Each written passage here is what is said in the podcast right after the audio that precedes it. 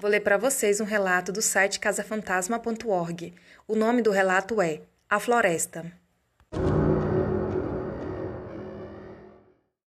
O relato a seguir foi enviado pela Tininha, de Minas Gerais. Isso aconteceu há mais ou menos 7, 8 anos atrás. Eu estava com 8 anos e meu irmão com 11. O meu irmão Caio e o amigo dele, Pedro, estavam brincando no jardim e eu, como gostava do meu irmão, fui junto deles.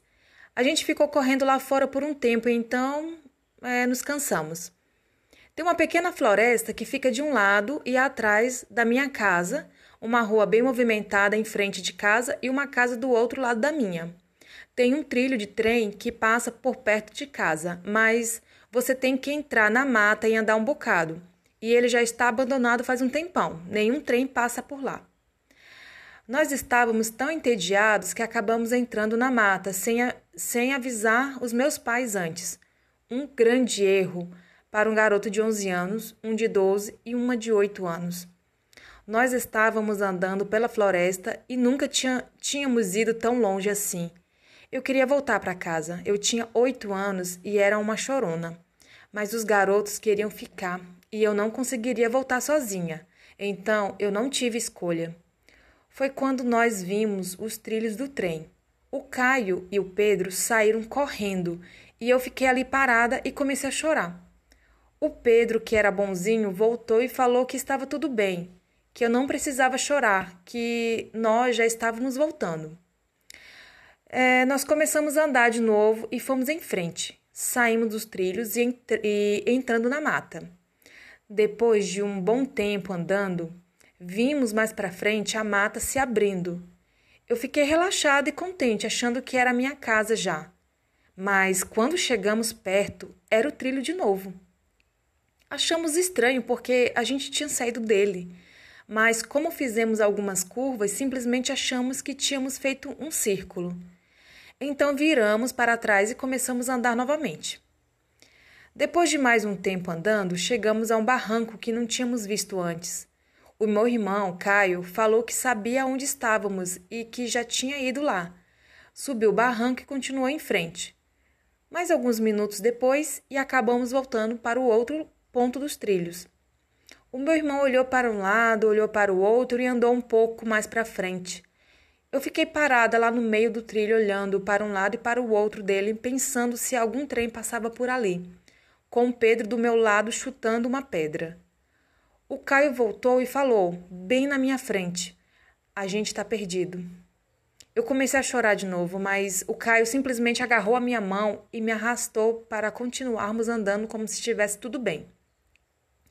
Ficamos andando por volta de mais uma hora seguindo o trilho. Foi aí que eu comecei a ouvir uma música tocando. Era maravilhosa e parecia ser uma flauta. Ela tocava e parava, depois de um tempo tocava de novo. Quando eu vi primeiro, estava vindo na minha, da minha direita.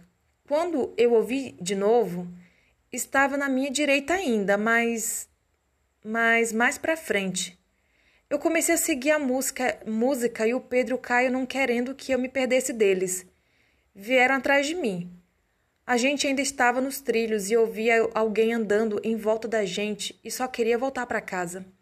Depois de algum tempo, a música estava vindo de dentro da mata, e para continuar seguindo ela, eu tinha que sair dos trilhos. O Caio tentou me segurar, falando que a gente ia se perder mais ainda se continuássemos seguindo a música, e que era perigoso, porque a gente nem sabia quem estava tocando. A música tinha parado de tocar e ficamos parados olhando para dentro da mata para o lugar onde tínhamos ouvido ela pela última vez.